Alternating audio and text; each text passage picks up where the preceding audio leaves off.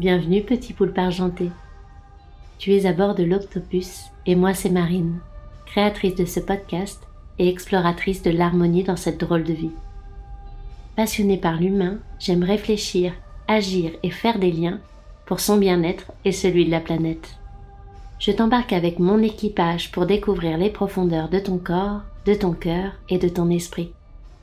Ensemble, nous allons naviguer à travers des médecines, des thérapies et des sujets engagés pour une santé holistique. Et pour en savoir plus, je t'invite à écouter la toute première chronique.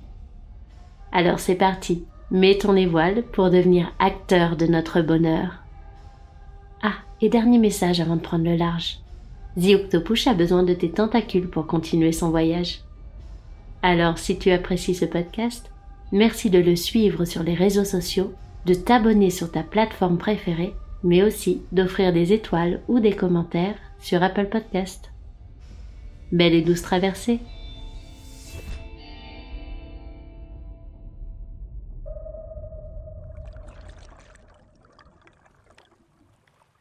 Dans ce premier épisode Connexion Océan, je vais vous parler d'acidification.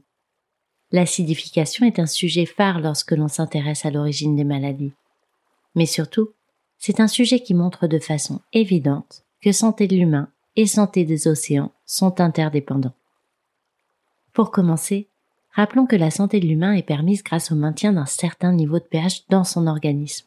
Le pH, autrement appelé potentiel hydrogène, permet de mesurer le taux d'acidité ou d'alcalinité d'un milieu. On parle de milieu acide lorsque ce pH se trouve entre 0 et 7 et de milieu basique lorsqu'il se situe entre 7 et 14. Pour la santé des océans, c'est la même chose. Un certain niveau de pH doit être maintenu afin de préserver la biodiversité marine et donc la vie sur Terre.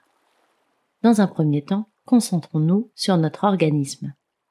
Dans la première chronique de The Octopus, et sur celle qui parle de la maladie, on a rappelé que notre corps cherchait constamment l'homéostasie, c'est-à-dire l'équilibre nécessaire pour être en bonne santé. Car oui, sans surprise, dans la vie, quand il n'y a pas d'équilibre, on tombe. Et en l'occurrence, on tombe malade. Cet équilibre est en grande partie permis par la régulation de notre taux de pH sanguin.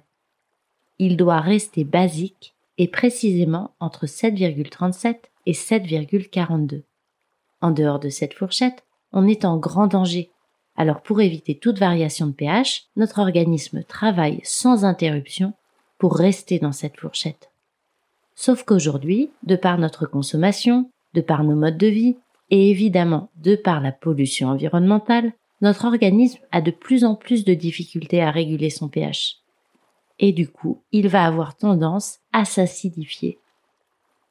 Cette acidification, appelée aussi acidose toxique, est propice au développement de nombreuses maladies. Parmi celles-ci, on retrouve souvent les maladies inflammatoires telles que la cystite ou l'arthrite, des dérèglements du système nerveux, comme la dépression, mais aussi des dérèglements métaboliques, comme le diabète.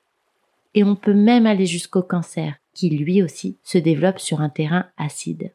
La liste n'est évidemment pas exhaustive, mais force est de constater que cette acidification est à l'origine de nombreux troubles, qu'ils soient physiques ou psychiques. Alors comment ça fonctionne concrètement? Tout d'abord, il faut savoir que nos activités métaboliques produisent naturellement de l'acidité. Notre corps fonctionne jour et nuit pour réguler cette acidité métabolique, en plus de toutes celles qu'on va lui imposer par notre hygiène de vie. Cette régulation de l'équilibre acido-basique se fait grâce à des systèmes tampons. En chimie, c'est ainsi qu'on appelle les systèmes qui permettent de limiter la variation de pH.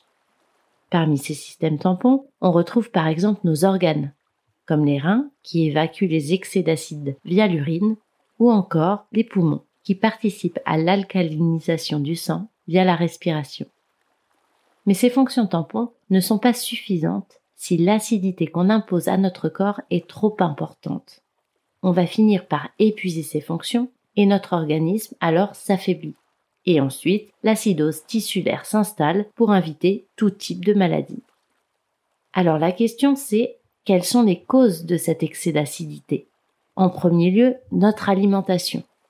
Une consommation régulière de produits animaux comme les viandes ou les laitages, de produits excitants comme le café ou l'alcool, mais surtout de produits raffinés comme ce qui est beaucoup proposé dans nos sociétés industrialisées, va venir acidifier fortement notre organisme. Comme autre facteur aussi, on peut citer la sédentarité. De par nos activités professionnelles, par exemple, on est de moins en moins amené à bouger, à s'oxygéner, et donc on a du mal à maintenir un bon niveau de pH.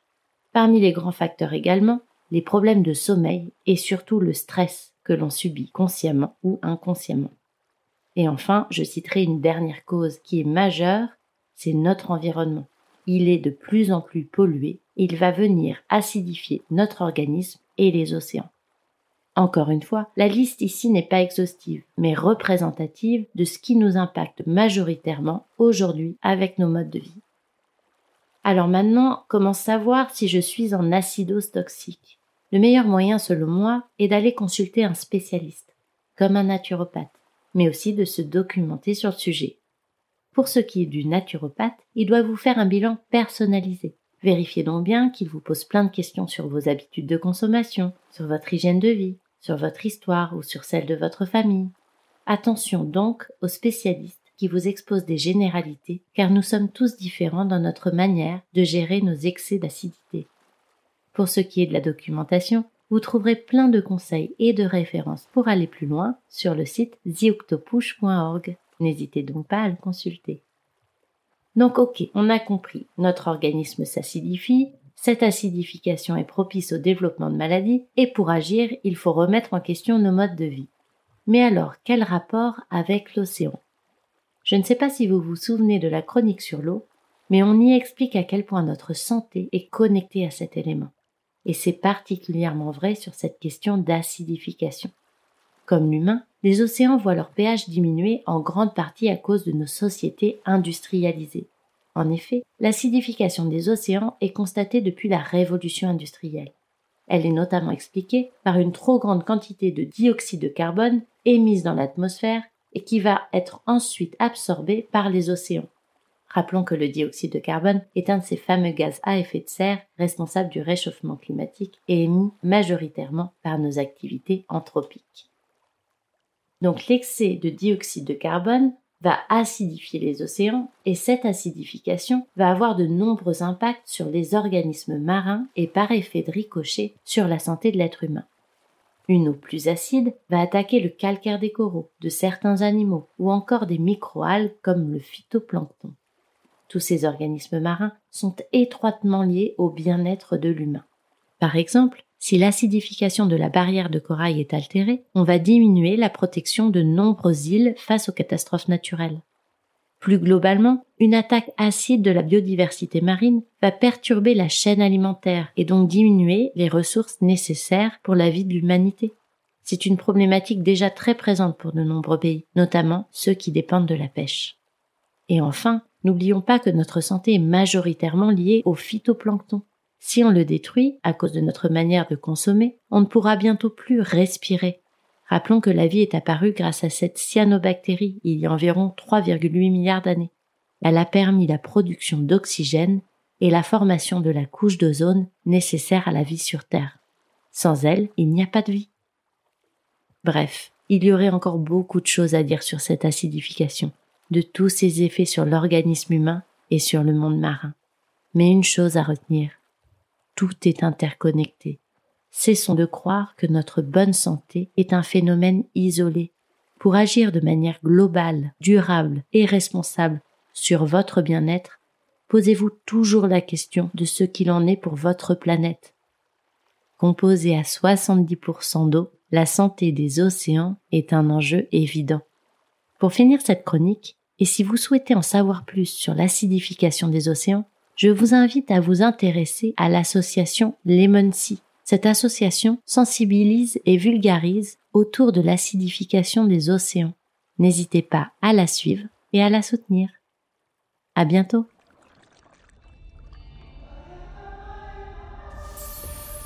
Et c'est ici que nous faisons escale.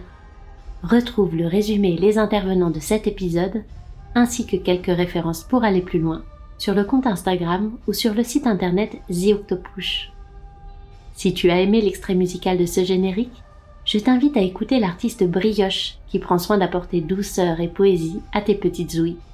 Et enfin, sache que le montage et l'univers sonore de ce podcast sont en grande partie réalisés par Sophie Lavoyère, créatrice de lumière.